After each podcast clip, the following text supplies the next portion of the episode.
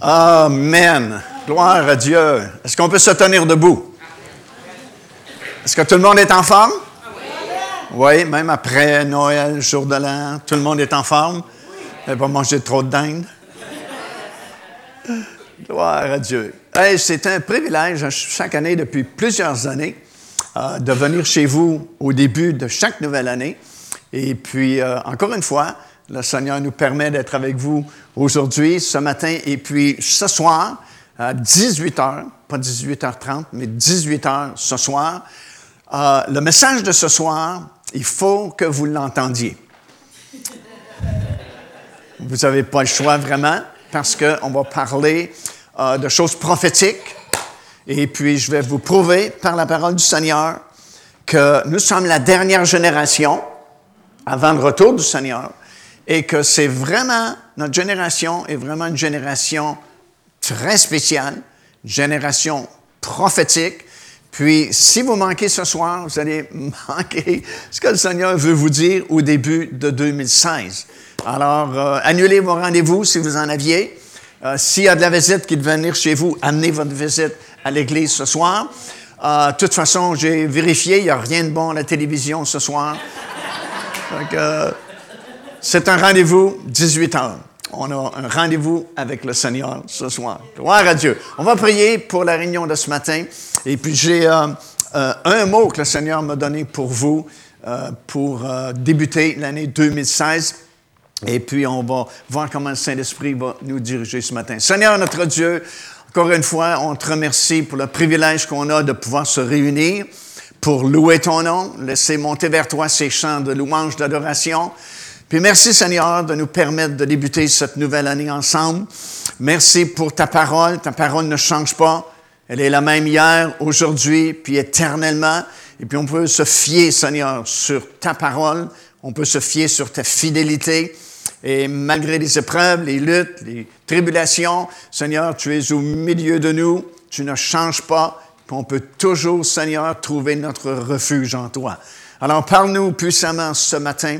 Tu connais chaque personne ici dans cette assemblée, tu connais les besoins de chacun. je te demande d'entreprendre puissamment, Seigneur, afin que ton nom soit glorifié dans nos vies, ton nom soit glorifié dans cette église, dans cette ville. Au nom de Jésus, je prie, puis tout le monde, on peut dire Amen. Donne la main à quelqu'un avant de t'asseoir, puis dis-lui, il va prêcher et ça va être bon.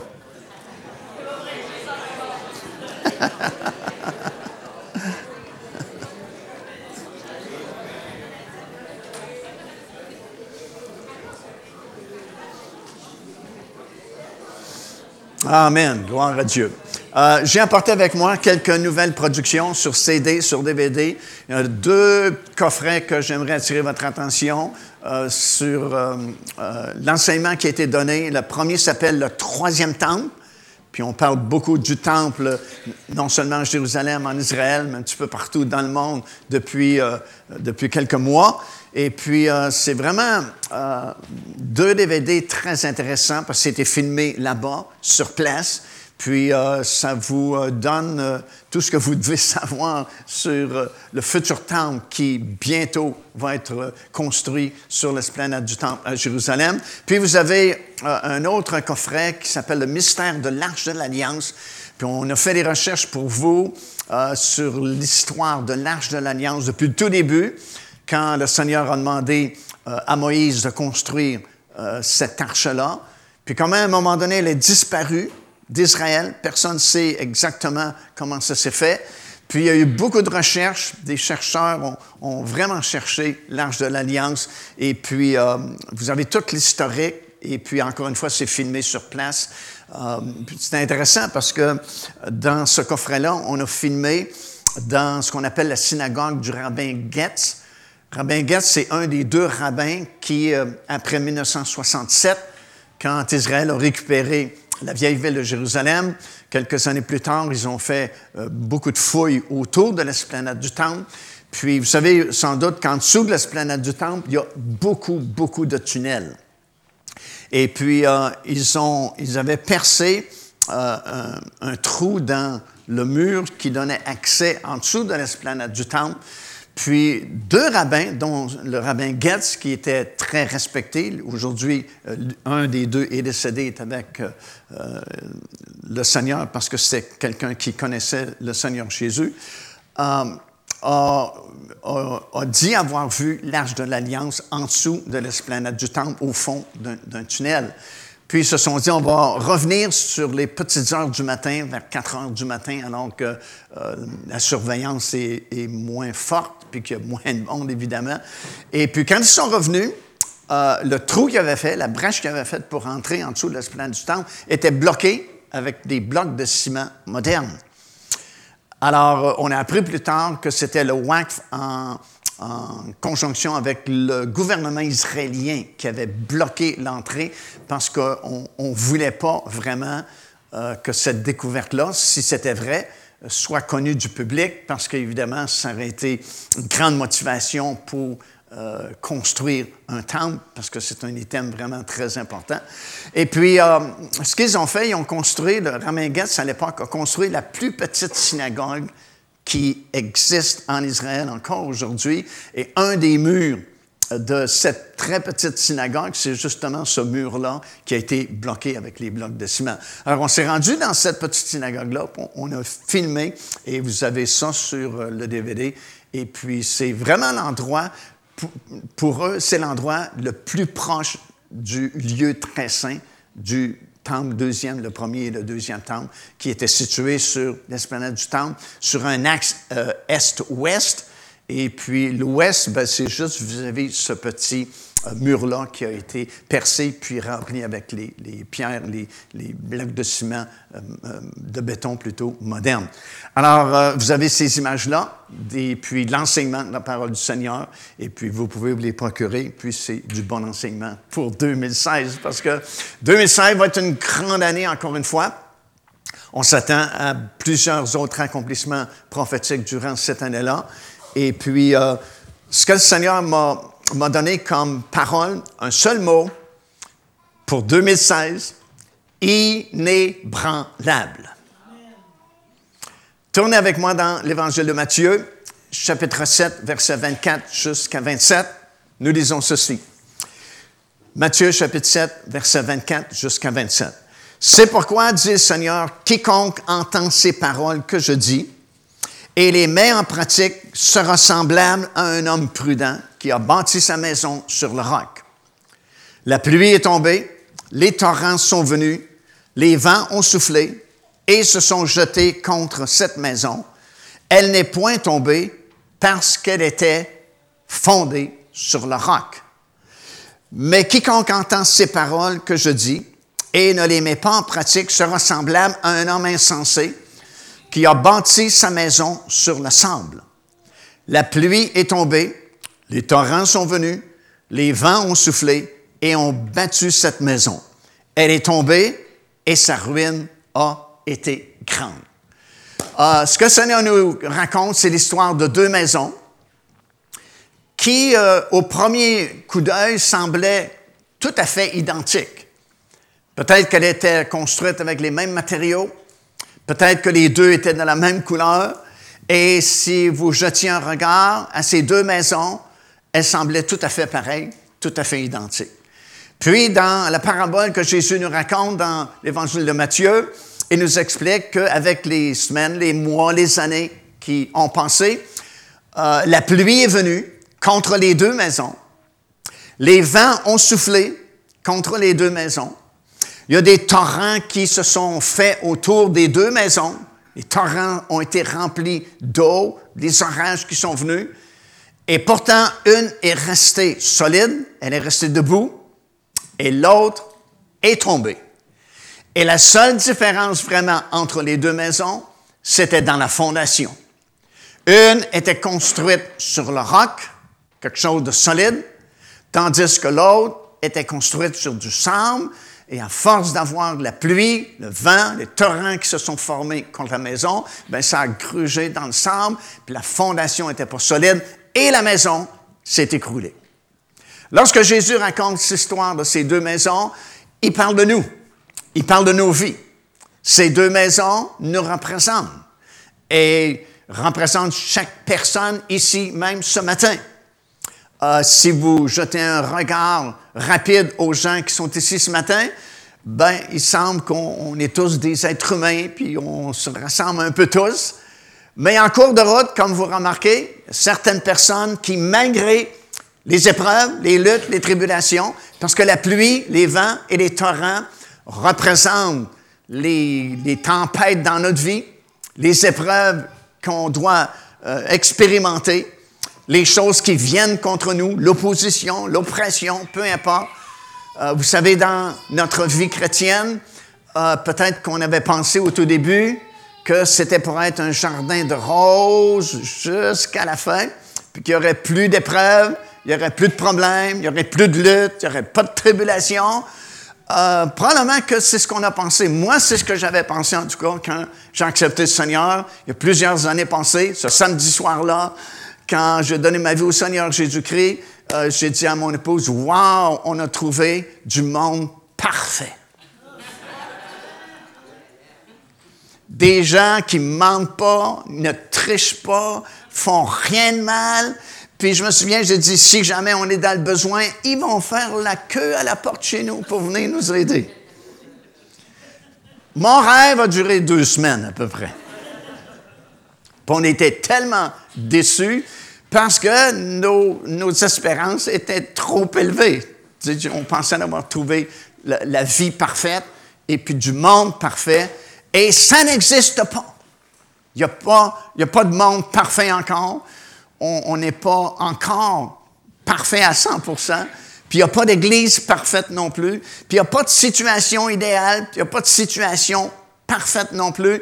Même si nous sommes sauvés, même si on a été baptisés du Saint-Esprit, il y a quand même des luttes, il y a quand même des épreuves, il y a quand même des tribulations que vous allez expérimenter tout au long de votre marche ici-bas. Le seul temps où il n'y aura plus de problèmes, il n'y aura plus de troubles, il n'y aura plus d'attaque de l'ennemi, c'est quand on sera dans cette nouvelle vie là-haut avec le Seigneur Jésus-Christ. Là-bas, il n'y a plus de combat, il n'y a plus de lutte, il n'y a plus de choses semblables. Là, c'est la perfection, c'est le monde parfait. Et on est vraiment privilégié parce que on sait au moins qu'un jour, tout ça va être terminé. Les épreuves, les luttes, les tribulations, puis on va être dans le parfait pour l'éternité. C'est quelque chose de glorieux parce que pour la plupart du monde sur cette planète, non seulement ils ont les mêmes épreuves que vous, non seulement ils ont les mêmes luttes, les tribulations la même chose que vous, mais en plus, ils n'ont pas cet espoir qu'un jour, ça va être terminé, ces choses-là, puis on va être dans le parfait pour l'éternité. Alors, gloire au Seigneur, encourageons-nous, parce que à chaque jour que nous vivons, chaque année qui débute, comme cette nouvelle année, nous savons que nous nous rapprochons du parfait, de l'idéal, et puis que ça va durer éternellement. Éternellement, il n'y a pas de fin. C'est pour, c'est pour toujours. Alors, la pluie, les torrents, les vents représentent justement des choses négatives que nous rencontrons dans notre marche chrétienne. Et comme le Seigneur nous montre ici, l'important, parce qu'on ne peut pas éviter ces choses-là, l'important, c'est que notre vie soit construite sur quelque chose de solide, sur le roc, et le seul roc, c'est le Seigneur Jésus-Christ. Amen. Et ici, le Seigneur et la parole, on sait c'est la même chose. Et il explique non seulement que la différence entre les deux maisons était dans la fondation, mais il va nous expliquer que être fondé sur le roc veut dire mettre la parole en pratique. Parce qu'il dit, voici, il dit, je vais vous montrer la personne qui met la parole de Dieu en pratique et la parole, euh, la personne qui ne met pas la parole de Dieu en pratique. Celui qui met la parole en pratique, c'est comme s'il bâtit sa vie, sa maison sur le roc. Et celui qui ne met pas la parole de Dieu en pratique, il est semblable à un homme qui a construit sa maison sur le sable. Avec le temps, avec les années, ben, la maison va tomber. Et on a vu des milliers de personnes accepter le Seigneur et on a vu plusieurs personnes en cours de route abandonner les églises, abandonner la vie dans le Seigneur Jésus-Christ à cause de toujours beaucoup de raisons pour lesquelles ils ont décidé de plus suivre le Seigneur parce que peut-être qu'ils ne s'attendaient pas à ça. Peut-être qu'il ont, a eu des épreuves qui disaient on ne peut pas les surmonter. Peut-être parce qu'ils ont été déçus de quelqu'un ou ils ont été déçus de ministère ou déçus d'église. Il y a toujours des bonnes raisons que les gens invoquent pour arrêter de suivre le Seigneur. Mais la vraie raison, c'est que leur vie a été bâtie sur du sable au lieu d'être bâti sur le roc. Parce que si votre vie est construite sur le roc ce matin, ben vous allez devenir inébranlable dans le Seigneur Jésus-Christ. Et en début de cette nouvelle année, on a vraiment besoin d'apprendre à devenir inébranlable dans le Seigneur, parce que j'ai l'impression que 2016 et l'année euh, suivante, si on est encore là, ça va brasser, mon ami. Ça va brasser des choses qui vont se produire au niveau prophétique qui, euh, si vous n'êtes pas déjà en train de devenir inébranlable dans le Seigneur Jésus-Christ, ben, ça pourra vous ébranler. Il y a une drôle de promesse qui a été faite par le Seigneur dans la parole de Dieu, dont on ne prêche pas souvent ce sujet-là, mais c'est bel et bien dans votre Bible. Dieu a promis, il a fait cette promesse-là, que dans les derniers jours, il va ébranler tout ce qui peut être ébranlé que ce soit le domaine politique, que ce soit le domaine financier, que ce soit le domaine religieux, il y a une promesse dans la Bible qui va ébranler non seulement les cieux, mais la terre au complet, afin de montrer ce qui est inébranlable. Et la seule chose qui est inébranlable dans notre monde aujourd'hui, c'est le royaume de Dieu. Tournez avec moi dans Hébreu, le douzième chapitre et au verset 28. Hébreu chapitre 12 et le verset 28, ça dit ceci, c'est pourquoi, recevant un royaume inébranlable, montrons notre reconnaissance à Dieu en lui rendant un culte qui lui soit agréable, avec piété et crainte, car notre Dieu est aussi un feu dévorant. La seule chose qui soit inébranlable aujourd'hui, c'est le royaume de Dieu. Euh, le monde de la politique peut être ébranlé facilement. Nos finances peuvent être ébranlées facilement. Euh, il s'agit que ça aille mal en Chine sur la bourse ou à Tokyo, puis c'est comme catastrophique dans le monde entier. Alors, du jour au lendemain, euh, les finances mondiales peuvent être ébranlées. Les églises, les religions peuvent être ébranlées. Mais la seule chose qui est inébranlable, c'est le royaume de Dieu. Alléluia. Recevant un royaume inébranlable. Et ça, c'est merveilleux parce que dès l'instant où une personne accepte le Seigneur Jésus-Christ, euh, Dieu vous a pris, puis il vous a transporté dans le royaume du Fils de son amour. Saviez-vous ça? C'est dans Colossiens, premier chapitre, ça dit, rendez grâce au Père de ce qu'il vous a délivré de la puissance des ténèbres et il vous a transporté dans le royaume du Fils de son amour. Remarquez le temps des verbes, c'est au passé. C'est pas au futur, c'est au passé. Ça veut dire que vous n'êtes pas en route pour entrer un jour dans le royaume de Dieu. Si vous êtes sauvé, vous êtes déjà dans le royaume de Dieu. Ça dit que vous avez été délivré de la puissance des ténèbres et vous avez été transportés. C'est un miracle. Vous savez, il y a toute une série de miracles lorsqu'une personne accepte le Seigneur Jésus-Christ.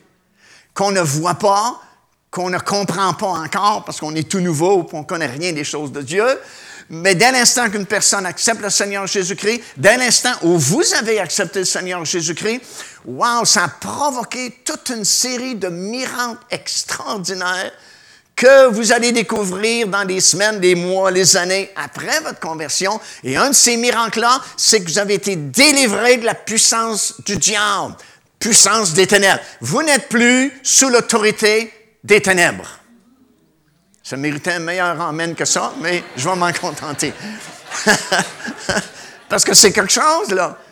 Le, le diable n'a plus aucune autorité sur ta vie parce que la Bible est formelle, tu as été délivré de la puissance des ténèbres en acceptant le Seigneur Jésus-Christ. Et non seulement tu es délivré de l'autorité de l'ennemi, mais tu as été transporté, tu as fait un voyage rapide quand tu as accepté le Seigneur, délivré, transporté dans le royaume du Fils de son amour, le royaume de Dieu. Alors ce matin, vous êtes citoyens, citoyennes du royaume de Dieu. Et il y a un roi dans le royaume, c'est le Seigneur Jésus-Christ. Et vous êtes devenus des rois et des reines. Tu sais, autrefois, on chantait un vieux cantique qui disait Il est le roi des rois. Vous vous souvenez de ça? On ne parle pas des rois du monde. Parce que des rois du monde, la majorité des rois du monde ne croient même pas en Dieu.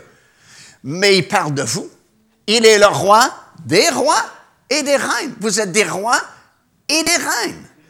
Et parce que, justement, on est très peu des étudiants, des chercheurs de la parole de Dieu pour savoir qui on est exactement en Jésus-Christ, la plupart des chrétiens ne savent pas ça. Parce que si tu le réalisais vraiment, que tu es des rois et des reines dans un royaume, tu as quelque chose de royal en toi, tu aurais un beau sourire sur ton visage. Tes yeux pétilleraient. Et puis, tu marcherais la tête haute. Et puis, tu n'aurais pas... Non, je ne dirais pas. Comprenez-vous ce que je veux dire? Euh, euh, on a l'air de ce qu'on pense qu'on est. Si tu penses que tu es, un mendiant, puis tu es bon rien, puis tu es faible, ben tu as de l'air d'un mendiant, faible, et ainsi de suite. Mais si tu réalises qui tu es dans le Seigneur Jésus-Christ et qu'il y a quelque chose de royal en toi, tu vas avoir l'air de ce que tu es. Regarde les peu de rois qui existent encore sur cette planète. Ils n'ont pas l'air maganés, puis ils n'ont pas l'air tristes beaucoup. Parce que, justement, ils sont rois. Étant rois, ils ont ce qu'ils veulent. Et vous avez ce que vous voulez aussi, parce que tout est à vous à cause de Jésus-Christ. Et vous êtes membre du royaume de Dieu. Il y a quelque chose de royal en toi. Pas l'air convaincu. Dis-le à ton voisin, je te regarde là, tu as de l'air d'un roi.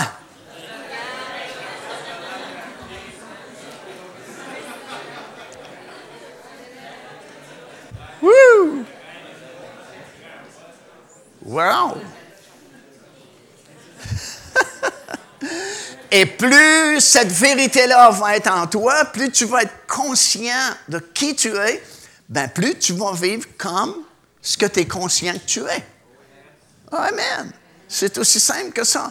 Tu as la réalité de la parole de Dieu et tu as ce que le monde et le diable veulent te faire croire.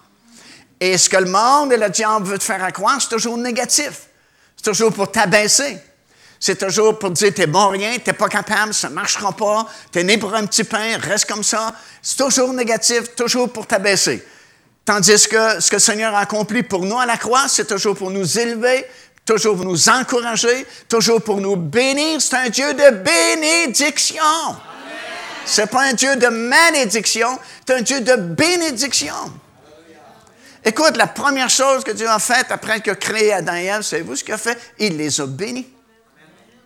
Savez-vous quelle est la dernière chose que Jésus a faite avant de retourner au ciel? Sur le sommet de la montagne des Oliviers, 40 jours après sa résurrection, ça dit qu'il a levé les mains et il les a bénis juste avant de partir. Fait que si Dieu a béni au tout début, puis il a béni juste avant de partir, c'est comme l'impression qu'il veut nous bénir. Et on est sous la bénédiction du Seigneur, Sauf qu'on a un ennemi qui travaille très fort pour nous faire croire le contraire. Mais la Bible me dit, il n'y a plus de condamnation maintenant pour ceux qui sont en Jésus-Christ et qui marchent selon l'Esprit de Dieu. Alors, au début de cette nouvelle année, réalisons que on est dans des temps très critiques, des temps très prophétiques. C'est impossible que le Seigneur retarde des années et des années son retour, tout simplement parce que les signes sont accomplis. Et Dieu ne se moque pas de nous autres. S'il a donné des signes, puis il a dit quand vous verrez ces choses, donc il s'attend à ce qu'on les voit, il s'attend à ce qu'on les regarde. S'il ne voulait pas qu'on regarde les signes, il n'en aurait pas donné. Puis il ne nous aurait surtout pas dire quand vous verrez ces choses. Pour voir, il faut regarder. Et puis, s'il a donné des signes, c'est justement pour nous prévenir de l'époque, la saison, la proximité. C'est sûr qu'on ne peut pas fixer une date précise pour le retour du Seigneur, mais les signes ne mentent pas et Dieu ne se moque pas de nous lorsqu'il a donné ces signes-là. Et tous ces signes-là, mon ami, sont accomplis. Donc, c'est impossible que ça retarde des siècles et des siècles et des siècles encore, parce que les signes qu'il nous a donnés pour nous prévenir que c'est proche. Écoute, il y a un verset, c'est dans Matthieu, c'est Jésus qui parle, puis il dit, quand vous verrez toutes ces choses, sachez que le Fils de l'homme est proche, même à la porte. Si quelqu'un est à la porte de chez vous, il n'est pas loin de chez vous. Amen. Alors il dit, quand vous verrez toutes ces choses, sachez que le Fils de l'homme est proche, même à la porte. Et on les voit, toutes ces choses. On est la seule génération qui voit toutes ces choses. ce petit mot-là est important. Toutes. Quand vous verrez, le Seigneur dit toutes ces choses. Jusqu'à notre génération, il manquait toujours quelque chose. Soit en Israël, soit chez les nations, soit dans l'Église. Mais à notre époque, nous voyons toutes ces choses. Et il nous dit, je suis à la porte. Alors, c'est certain que ça va être une année 2016 euh, hautement prophétique. Et si on est encore ici à la fin de l'année 2016, 2017 vont être hautement prophétiques aussi, parce qu'on est dans ces derniers jours, on est dans ces derniers moments. Et c'est pourquoi on a besoin d'apprendre à devenir inébranlable, parce qu'on a le privilège déjà dans, dans un royaume inébranlable. Peu importe ce qui arrive dans la politique, euh, Plusieurs s'attendent aux États-Unis. En 2016, on, doit avoir des élections, un nouveau président au mois de novembre. Plusieurs s'attendent que les élections vont être annulées et que le président actuel va rester à cause de crises aiguës qu'on s'attend aux États-Unis. C'est possible que ça arrive. Possible que ça n'arrive pas non plus, mais plusieurs s'attendent à ça aux États-Unis. Alors, comprends-tu, ce qui est devant nous euh, peut être ébranlé facilement finances, politique, religion. Et c'est même une promesse. Alors, c'est sûr que ça va être ébranlé. Déjà, c'est ébranlé. Mais prenez-le pour une parole certaine. Ça va être encore plus ébranlé parce que Dieu l'a dit, je vais ébranler toute chose. Mais la seule chose qui ne sera pas ébranlée, c'est le royaume de Dieu dans lequel nous sommes. Parce que la Bible me dit, c'est un royaume inébranlable. Hallelujah.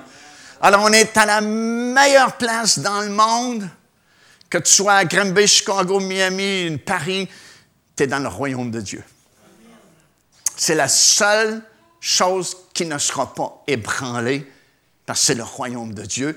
Et nous avons le privilège d'être dans ce royaume ce matin.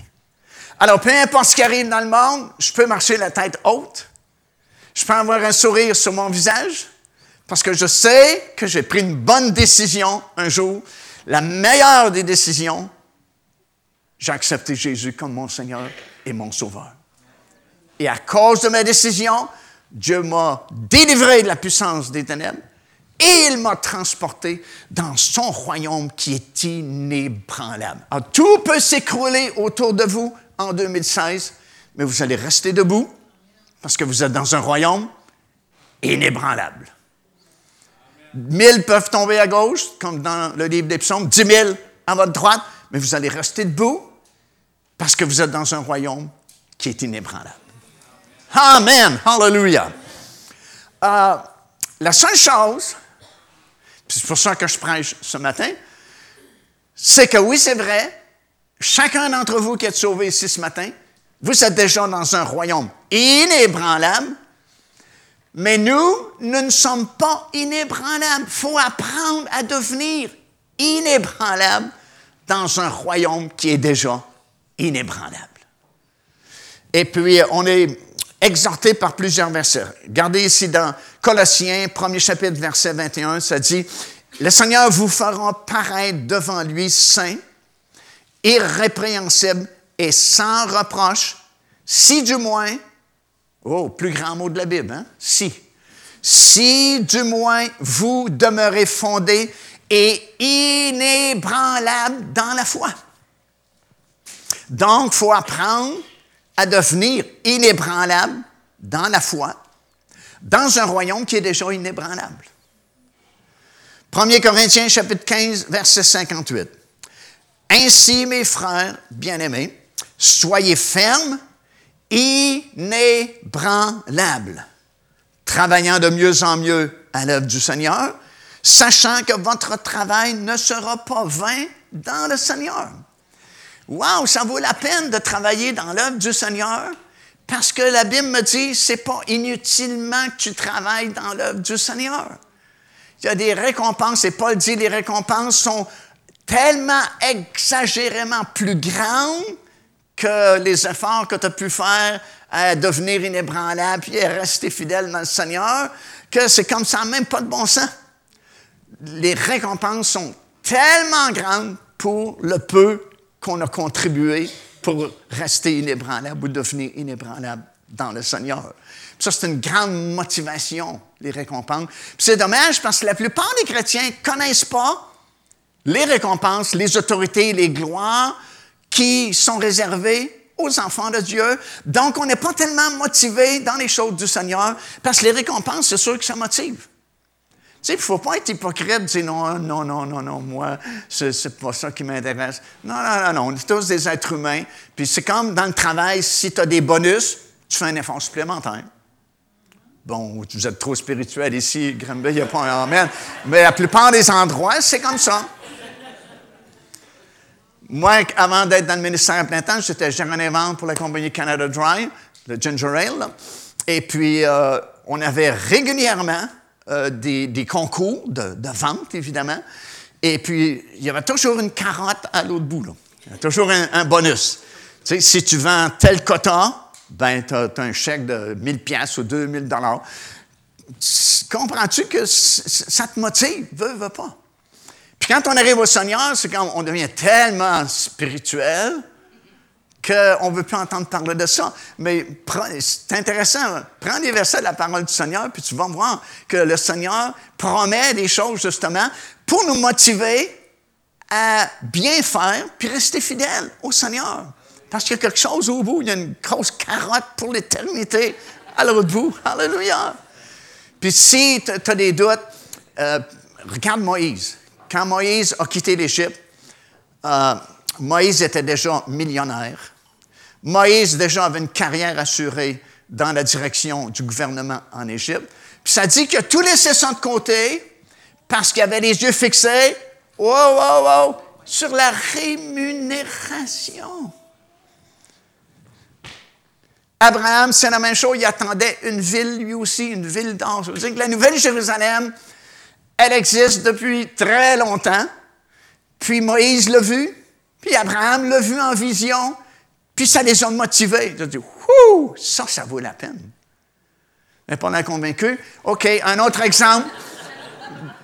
Euh, David, tu sais, quand tu as combattu Goliath, connaissez l'histoire, hein? Pendant, je pense, c'est 40 jours, il vient défier toute l'armée d'Israël. L'armée d'Israël a tellement peur du géant qui sont dans les montagnes, puis ils n'osent pas rien faire. Et puis, David vient, pas pour combattre parce qu'il est trop jeune, mais pour porter de la nourriture à ses, frères qui sont là, puis s'informer comment va la guerre. Puis s'aperçoit qu'il n'y a pas de guerre, il y a juste Goliath qui défie l'armée d'Israël, puis ils sont tous gelés dans la montagne, puis ils ont peur de lui. Puis, euh, euh, David euh, parle avec eux et puis euh, c'est vraiment intéressant parce qu'à un moment donné, les soldats ont dit à David, parce que lui, Goliath, il demandait un homme.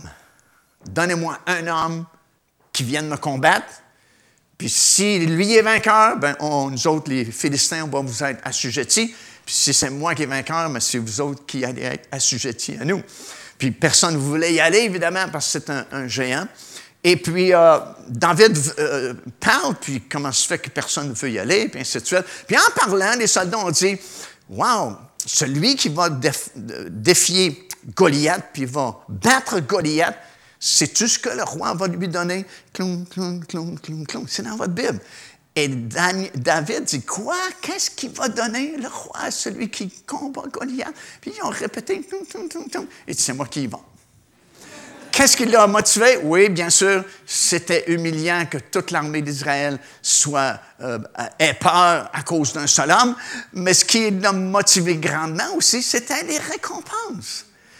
Et parce qu'on ne connaît pas les récompenses, on ne connaît pas les gloires qui nous sont réservées, les autorités, les intimités que nous avons avec le Seigneur, ben ça ne nous motive pas trop, puis on, suit tant bien que mal, puis on, vient à l'église, tu sais, dimanche matin surtout, quand il ne fait pas trop froid, il ne fait pas trop chaud, c'est pas la fête des mères, c'est pas la fête des pères.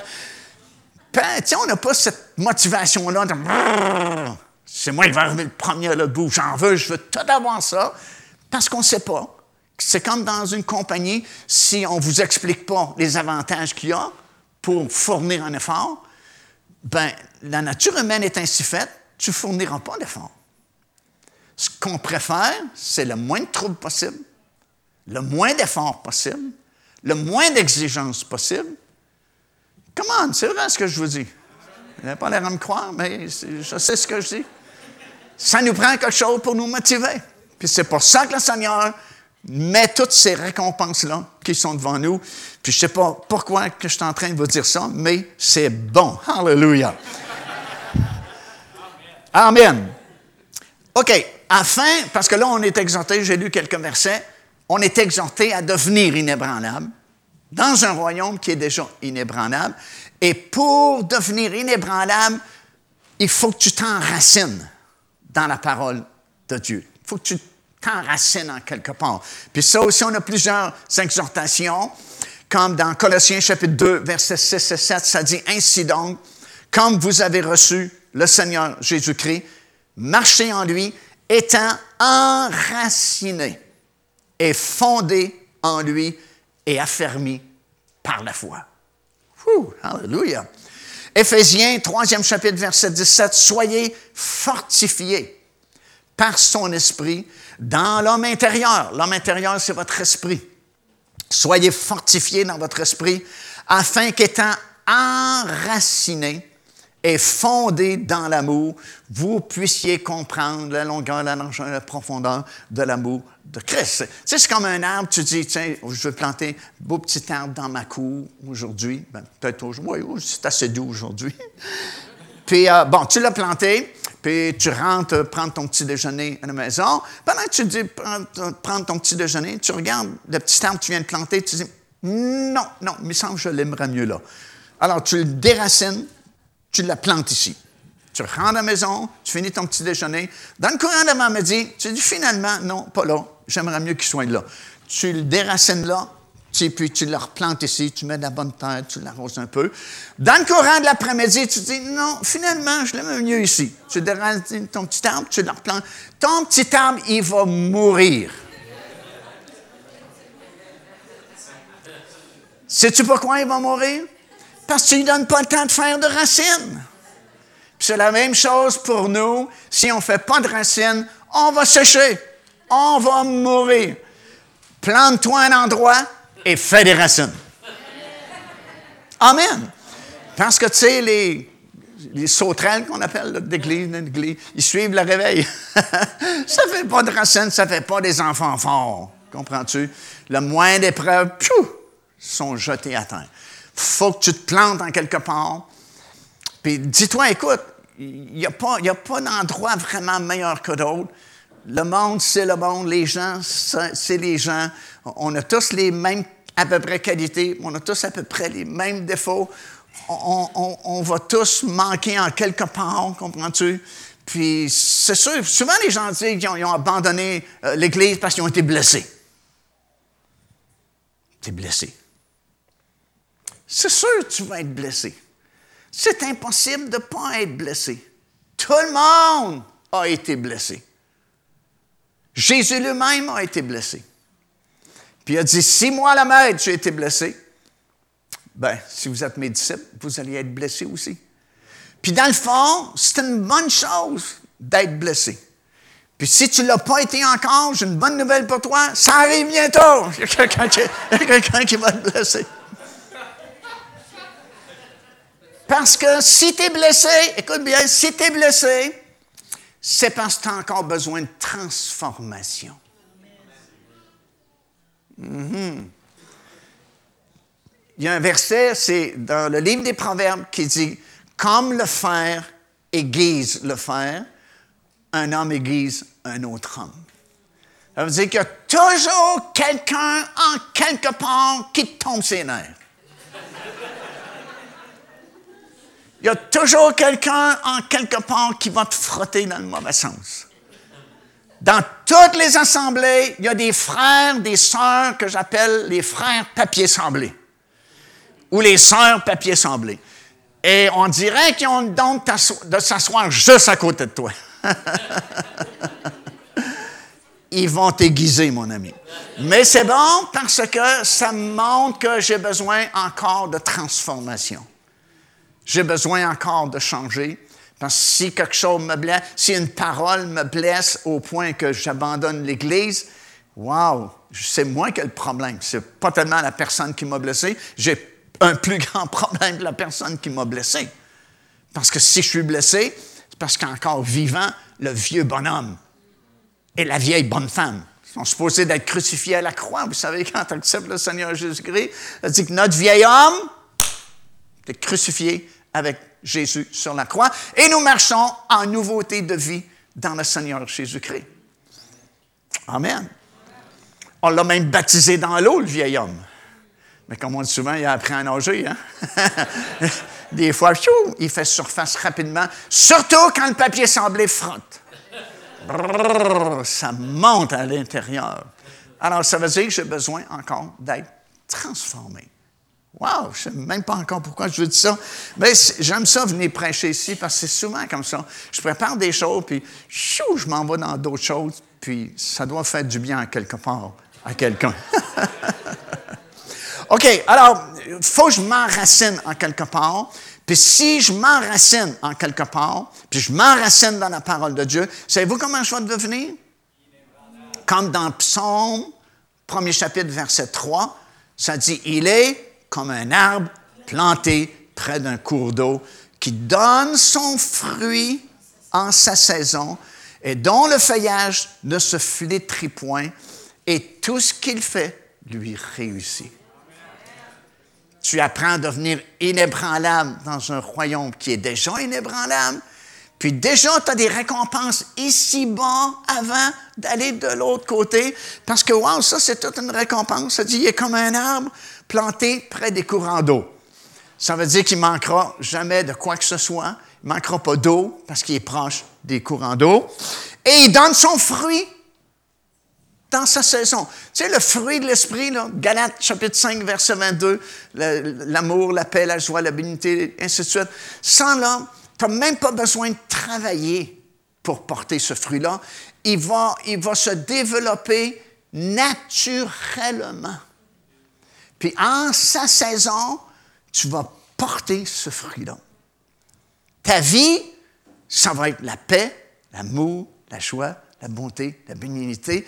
Puis tu n'as pas vraiment travaillé pour ça, parce que de toute façon, même si tu travailles pour avoir ça, tu ne pourras jamais les atteindre par tes propres efforts, tes mérites, puis ta bonté. Le fruit, c'est naturel.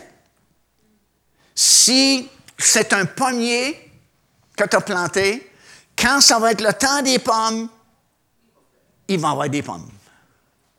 Il n'y a aucun pommier qui s'énerve pour porter des pommes. Parce que le pommier sait, il n'a pas besoin de s'énerver, il a juste besoin d'être là.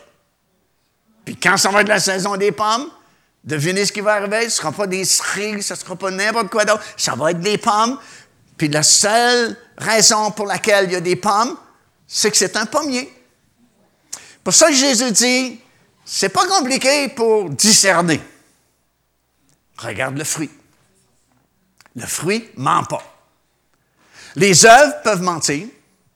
Les gens, par leurs paroles, peuvent mentir, peuvent te raconter des beaux romans puis des grands exploits qu'ils ont accomplis. C'est tout des mensonges. Puis tu peux te faire attraper. Mais le fruit ne peut pas mentir. Si quand on, te regarde vivre, puis tout ce que tu dégages, c'est l'amour, la paix, la joie, la bonté, la bénignité, l'arbre est bon.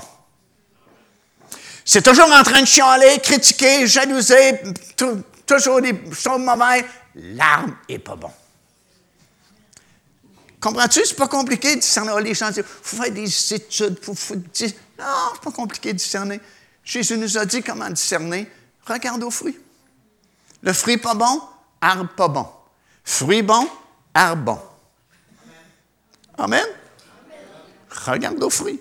Alors, si tu apprends à devenir inébranlable, ben, tu vas être comme un, arbre planté près des courants d'eau qui porte son fruit en sa saison et dont le feuillage ne se flétrit point. Tu vas rester jeune longtemps si tu apprends à marcher selon la parole de Dieu.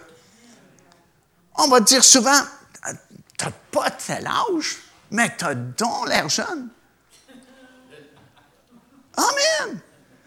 Plus tu portes du mauvais fruit, plus tu as de l'air vieux, fatigué, magané. Parce que c'est plus dur, le mauvais fruit, que le bon fruit. Bon fruit, c'est comme du repos. C'est comme de la paix, la tranquillité. Mauvais fruit vient avec beaucoup d'inquiétude, beaucoup de labeur, beaucoup de larmes. Puis ça, là, c'est des choses qui empoisonnent notre système. Plus tu es en colère, plus tu de risque que ton cœur il te lâche. Amen. Plus tu es doux, aimable, gentil, poli avec les gens, plus ton cœur va durer longtemps. Plus tu es en colère, puis t'en chicanes, puis le chagrin, puis tu t'en veux aux gens, plus ton visage vient plisser. À un moment donné, on ne te voit plus, on voit juste les plis. plus tu es calme, plus tu acceptes, plus tu es comme le Seigneur Jésus, moins ton visage va être ridé. Plus tu es beau. Alléluia. Amen. Des gens qui sont très beaux ici ce matin. Alléluia. Parce qu'on marche selon la parole de Dieu. On n'est pas parfait, on a des manquements, mais notre cœur est à la bonne place, puis on veut devenir inébranlable dans un royaume qui est déjà inébranlable. Puis c'est ce que tu vas devenir. Peut-être tu dis ce matin en terminant, oh, ça, c'est pas moi. Euh, vraiment, là, c'est un petit peu trop fort pour moi. Mais je vais te dire quelque chose. Lorsque Dieu te regarde, il voit plus de potentiel que toi, tu vois en toi. Ça vaut la peine je répète ça. Quand Dieu vous regarde, chacun de vous ici ce matin, sans exception, quand Dieu vous regarde, il voit plus de potentiel en vous que toi, tu vois en toi-même. Puis une preuve de ça, c'est dans le livre des juges, chapitre 6, l'histoire de Gédéon. On connaît l'histoire de Gédéon. Hein? Euh, ça, c'était une époque très dure. C'était une époque très dure pour Israël parce que leur ennemi à cette époque-là, c'était Madian. C'est drôle parce que Madian, c'est aujourd'hui l'Arabie saoudite. Et puis, euh, Madian venait toujours juste au temps où c'était le temps de la récolte, voilà la récolte. Et puis, il avait tellement peur de Madian que la Bible nous dit dans le livre des juges que le peuple d'Israël est obligé de vivre dans des cavernes, cachés dans les montagnes, parce qu'il avait tellement peur de, leur ennemi. Fait le peuple était devenu vraiment très malheureux, puis déprimé. Il n'y avait vraiment pas de joie dans cette période de temps-là en Israël à cause de Madian, qui faisait la pluie et le beau temps vraiment en Israël. Et puis, euh, on apprend que Gédéon, euh, il était en train de, fouler au pressoir pour sauver le petit peu de, nourriture qu'il qui, avait sauvegardé, quand l'ange de l'Éternel lui apparaît. Puis l'ange de l'Éternel, il lui dit, Salut, vaillant héros, l'Éternel est avec toi. Et c'est pas du tout comme ça que Gédéon se voyait. Mais je voyais peut-être comme certaines personnes ici ce matin qu'on n'a pas beaucoup de talent, on n'a pas beaucoup de valeur, on ne peut pas faire grand-chose. Sûrement que le Seigneur ne s'occupe pas tellement de moi. Puis tu sais, quand tu penses comme ça, le diable, il se frotte les mains. Il dit, wow, ça c'est un bon client, on va beurrer encore plus épais. On va lui dire, c'est vrai ce que tu dis, Dieu ne s'occupe pas de toi. Il y a bien d'autres personnes plus intéressantes à s'occuper puis là, on sombre dans la dépression comme Israël était vraiment déprimé à cette époque-là. Alors l'ange de l'Éternel dit, L'Éternel est avec toi, vaillant héros. Et au verset 14 du, euh, de, ce chapitre-là, parce que Gédéon dit, wow, il a sûrement une erreur ici, là. C'est plus euh, zéro que héros. Je suis pas un vaillant héros. Écoute, tout va mal. Puis il va expliquer à l'ange de l'Éternel, au cas où il ne savait pas, que ça va très mal en Israël. Puis que si l'Éternel est avec nous, comment ça se fait que c'est l'ennemi qui nous opprime? Si l'Éternel est avec nous, comment ça se fait que ça va si mal? Si l'Éternel est avec nous, comme dit Gédéon, où sont les miracles? Où sont les signes? Comment ça se fait que c'est Madian qui a le dessus sur nous autres au lieu de nous sur Madian, puisque l'Éternel est supposé d'être avec nous? Ça ne marche pas ici. Et au verset 14, l'ange de l'Éternel lui répond, Gédéon, va avec la force que tu as et délivre Israël de la main de Madian. Tu sais, il salue le vaillant héros. Gédéon dit, loin d'être un vaillant héros. L'ange de l'Éternel est avec toi. Il ne peut pas être avec moi parce que l'ennemi a le dessus sur nous, puis ça va mal, puis il y a plein de problèmes, puis on est dépressif, puis ainsi de suite. Ça ne se peut pas. Puis l'ange de l'Éternel lui répond, écoute, va avec la force que tu as, puis si ça va si mal, délivre Israël de la main de son ennemi, Madian. Alors Gédéon dit à l'ange de l'Éternel, il y a quelque chose, tu ne comprends pas l'ange de l'Éternel, parce qu'il dit, écoute, ma famille, c'est la plus pauvre en Manassé, dans la tribu de Manassé. Puis moi, il dit, je suis le plus petit dans ma famille. Comprends-tu? Tu t'adresses pas à la bonne personne, là parce que ma famille, c'est la plus pauvre dans le pays. Puis moi, Gédéon, je suis le plus petit dans la famille la plus pauvre en Israël. Puis tu dis, non, ça va bien certain. puis, tu me dis, vaillant héros, va avec la force que tu as, j'en ai pas de force. c'est ce que l'ennemi veut te faire croire, que tu n'as pas de force, que tu n'es pas bon, puis tu as ces excuses-là, tu sais, ta famille, c'est la plus pauvre puis tu es le plus petit dans la famille, le plus pauvre. Mais Dieu voit des choses en nous que nous, on ne voit même pas. Il voit dans Gédéon pas qui appartient à la famille la plus pauvre. Il voit pas qui est le plus petit dans la famille la plus pauvre. Il voit comme un vaillant héros, puis qui est plein de force, parce qu'il lui dit, vas-y avec la force que tu as. Puis délivre Israël de Madian. Mais il n'est pas encore convaincu, comprends-tu? Il est obligé de placer une toison, comme vous savez. Il a, placé un signe pour être sûr que c'est vraiment l'Éternel qui lui parle. Et puis, euh, finalement, ça a marché. Le signe était positif, que c'est vraiment le Seigneur qui lui parle, puis qui peut aller contre Madian. Alors, il est encouragé, et puis, euh, il va soulever une armée. Il a voyagé dans le pays, il a raconté ce qu'il a, vécu avec l'ange de l'Éternel. Puis euh, il est comme vraiment fier de lui parce qu'il a soulevé une armée, comme vous savez, de 32 000 hommes. Pas pire pour le petit gars qui est le plus pauvre puis le plus petit en famille. Soulever une armée de 32 000 guerriers. Alors, il se représente devant l'ange de l'Éternel, le Seigneur, puis il dit qu'il est comme fier de lui, tu. Il y a 32 000 hommes qui ont réussi à soulever. L'Éternel lui dit, il y a juste un problème. Tu sais, c'est beau ça, Gédéon, mais il y a un problème. Vous êtes trop nombreux.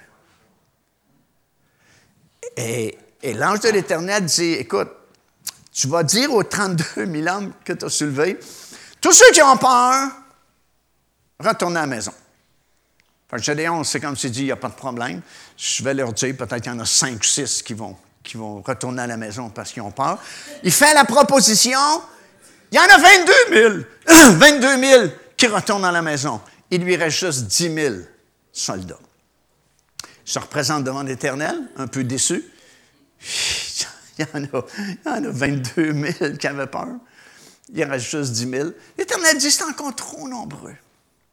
Parce que si vous gagnez avec 10 000, ben vous allez prendre une partie de la gloire, puis je veux que la gloire de la victoire revienne entièrement à moi, dit l'Éternel.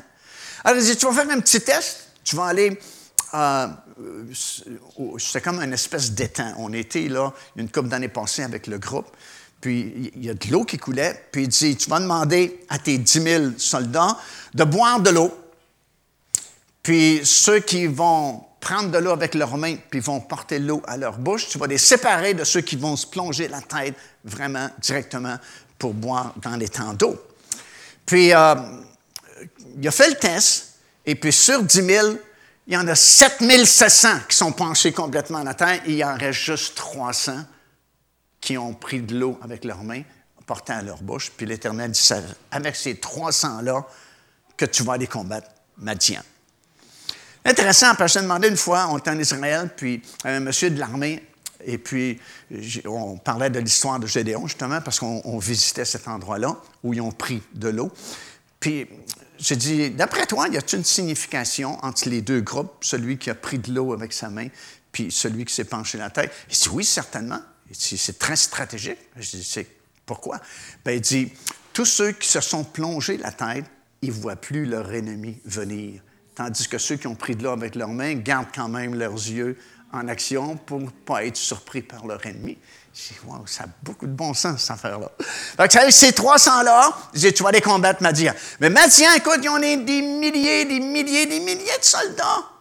Puis Gédéon n'est pas encore convaincu qu'avec 300 seulement, ils vont gagner la bataille. Fait que le Seigneur dit, écoute bien, là, si tu as encore peur, Gédéon, va au sommet de la colline ici, puis écoute ce qui se dit dans le camp ennemi. Ça, c'est intéressant aussi parce qu'il se dit des choses contre vous dans le camp de l'ennemi. Pas juste dans l'Église qu'on parle contre vous.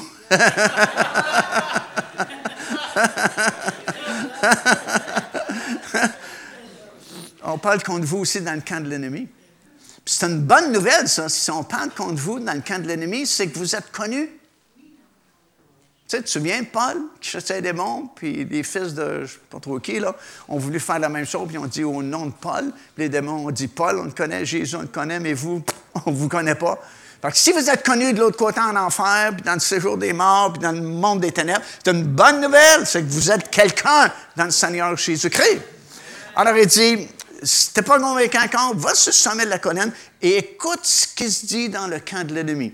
Puis l'Éternel dit, si tu n'as peur d'y aller, prends quelqu'un avec toi. Il a pris tout de suite quelqu'un avec lui.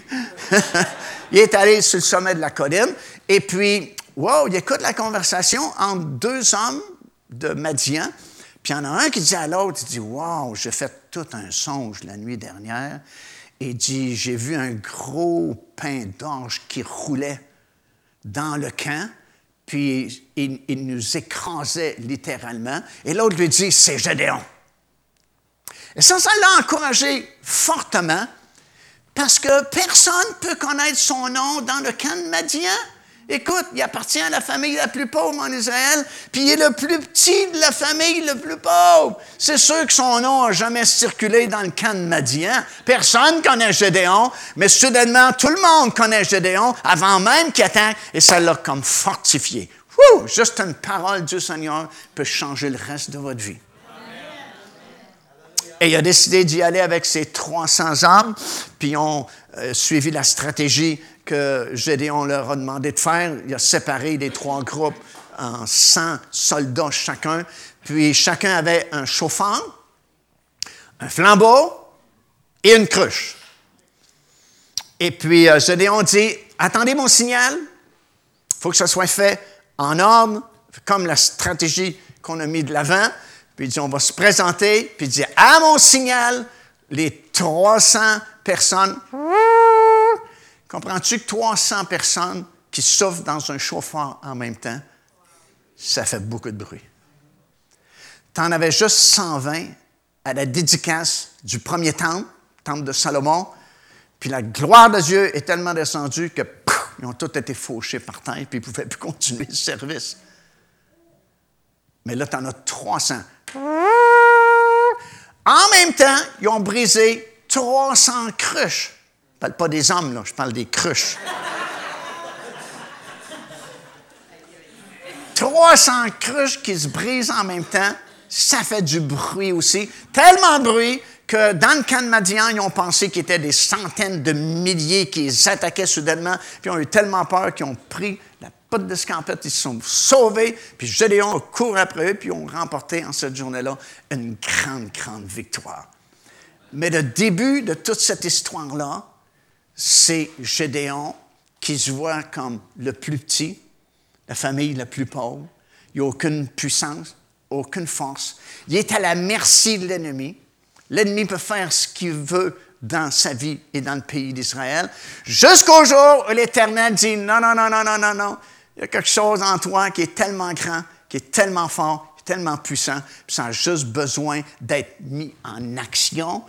Et je termine avec ça ce matin. C'est la même chose pour nous face à 2016 qui est devant nous, peu importe ce qui va arriver dans le monde, peu importe ce qui va être brandé sur cette planète, si nous réalisons que nous sommes dans un royaume inébranlable et qu'on est en train de devenir inébranlable nous-mêmes, dans un royaume qui est déjà inébranlable, wow, on va être comme cet homme planté près des courants d'eau qui porte son fruit en sa saison et puis qui, qui est vraiment stable dans sa vie et qui est capable de dire à l'ennemi, stop. On endure plus ça. Mais on prend les promesses de Dieu, on vit dans la victoire qui nous a été acquise par le Seigneur Jésus-Christ il y a plus de 2000 ans maintenant, lorsqu'il est mort sur la croix de Golgotha. Et puis on va, on va vivre comme des rois et des reines dans un royaume. Et à partir de ce matin, on ne choque plus pour rien. On ne fait plus de crise inutilement. On ne s'en fait pas autre mesure. Quand il y a de la peine, du chagrin, des luttes, des combats, des fardeaux, vous savez ce que la Bible nous dit de faire? Donne ça à Jésus. Garde-les pas pour toi. Donne-les au Seigneur. Ça dit de nous décharger sur lui de tous nos fardeaux. Je me souviens, plusieurs années, je prêchais ça dans une église, a une dame qui est venue me voir après, puis elle dit, Monsieur Mascott, elle dit, est-ce que vraiment, vous pensez que si tous les chrétiens se déchargent de leur fardeau sur le Seigneur Jésus, pauvre Jésus, il va envoyer tous nos fardeaux? Puis j'ai dit, il n'y a pas de problème. J'ai dit, savez-vous ce qu'il fait, Jésus, quand on se décharge? Elle dit, non. Elle dit, il prend les fardeaux que vous lui avez donnés, puis il retourne d'où ça vient. Return to sender. Tourne sur le. Amen. Ça, marche. Gardez pas vos fardeaux. Gardez pas vos soucis. Tu ne peux pas empêcher les fardeaux de venir. Tu ne peux pas empêcher les soucis de venir, surtout à l'époque où nous vivons. Mais tu as le choix de les garder ou de les donner à Jésus. Ça ne veut pas dire qu'on n'est pas concerné avec les problèmes des gens. Ça ne veut pas dire qu'on n'est pas concerné par ce qui se passe autour de nous. Mais garde pas ça pour toi parce que ça va t'empoisonner le système. Plus tu gardes tes peines, plus tu médites sur tes peines, plus tu médites comment ça va mal, plus tu t'empoisonnes le système. Puis le, poison que tu mets dans ton système, ben, ça cause des maladies, ça cause de la fatigue, ça cause de la tristesse. Puis on a de la difficulté après à vivre une vie épanouie dans le Seigneur Jésus-Christ, puis à être libre dans le Seigneur comme on est censé être, parce que bien souvent, c'est notre propre faute. C'est parce qu'on n'obéit pas à la parole de Dieu. je termine vraiment avec ceci. Jésus dit, voici, je vous donne un exemple de quelqu'un qui met la parole en pratique, puis quelqu'un qui ne met pas la parole en pratique. Celui qui met la parole en pratique est comme la maison qui a été construite sur du roc. Personne qui ne la met pas en pratique, c'est comme celui qui a bâti sa maison sur du sable, avec le temps, les épreuves, les luttes, les tribulations, vont avoir raison de la maison. Mais c'est quoi la différence vraiment entre les deux? Mettre la parole en pratique. Alors, encore une fois, si tu acceptes toutes les misères du monde, puis tu rumines ces choses-là, puis tu, tu mets l'emphase sur tout ce qui va mal autour de toi, puis tu rumines ces choses-là, ben, tu bâtis ta maison sur du sable. Puis tôt ou tard, ces choses-là vont avoir raison de toi puis on va te perdre en cours de route. Mais si tu apprends à te décharger, ça ne veut pas dire que ça va régler le problème immédiatement, mais au moins tu en règles un problème, c'est que Ça ne te minera pas de l'intérieur. Tu t'es déchargé. Et en te déchargeant, tu sais, le Seigneur, il devient ta paix. Tu peux être au milieu de la fournaise et être en paix. Tu peux être au milieu d'épreuves, que ça va vraiment mal dans ta vie, et être en paix. Parce que tu as appris à mettre la parole en pratique. Tu t'es déchargé sur lui de tous tes soucis, de tous tes fardeaux. Alors, débutons en 2016 de cette façon-là. Et puis, dans le cours de l'année, wow, nous allons devenir inébranlables dans un royaume qui est déjà inébranlable. Amen. Alors, écoutez, là, j'ai scanné tous vos visages. Je veux vous voir ici ce soir. Je rentre ça dans mon disque dur, puis si tu n'es pas ici ce soir, je t'appelle. Ou encore pire, Pasteur Jean va être ici ce soir, je l'envoie chez vous. non, mais blague part, si vous pouvez être là ce soir, j'ai un bon message pour vous. Je vais vous parler de 2016, euh, ce que le Seigneur s'apprête à faire. Puis je vais vous prouver par la parole de Dieu que nous sommes vraiment la dernière génération, puis que nous sommes une génération vraiment spéciale. Puis si vous pouvez comprendre, recevoir le message ce soir, on, va voir, c'est sûr, des choses extraordinaires en 2016. On va se lever en terminant. Ce soir, je vais prier pour chacun d'entre vous. Euh, tous les besoins, puis si euh, tu pas encore baptisé du Saint-Esprit, Wow, prépare-toi aujourd'hui pour recevoir ce précieux baptême parce que Saint-Esprit, c'est la puissance de Dieu. Vous recevrez une puissance. Et s'il y a un temps où on a besoin d'une puissance, c'est vraiment maintenant. Jusqu'au moment où cette trompette va sonner là-haut dans le ciel, on a besoin de la puissance du Saint-Esprit en nous. Seigneur, je te remercie pour chaque personne ici ce matin. Merci pour le message, Seigneur, que tu nous donnes au début de cette nouvelle année 2016. Oui, nous voulons apprendre à devenir inébranlables dans un royaume dans lequel nous sommes qui est déjà inébranlable. Seigneur, merci pour ton amour, merci pour ta paix, merci pour ta fidélité. Parce que peu importe ce qui va arriver au cours de cette nouvelle année, tu restes fidèle. Ta parole, c'est la vérité. Et Seigneur, tu es comme une tour qui nous met à l'abri de toutes les intempéries qui peuvent se produire autour de nous. Alors, merci pour ce grand salut que tu nous as donné. Bénis, Seigneur, chaque famille, bénis chaque personne aujourd'hui, puis ramène-nous dans ce lieu ce soir afin qu'on puisse voir, Seigneur, ta gloire et ce que tu as intention de faire avec nous au cours de ces prochains mois, ces prochains temps jusqu'à ton glorieux retour. C'est dans le nom de Jésus que j'ai prié. Et tout le monde peut dire Amen et Amen et Amen. Je vous garde dans sa bénédiction. Amen.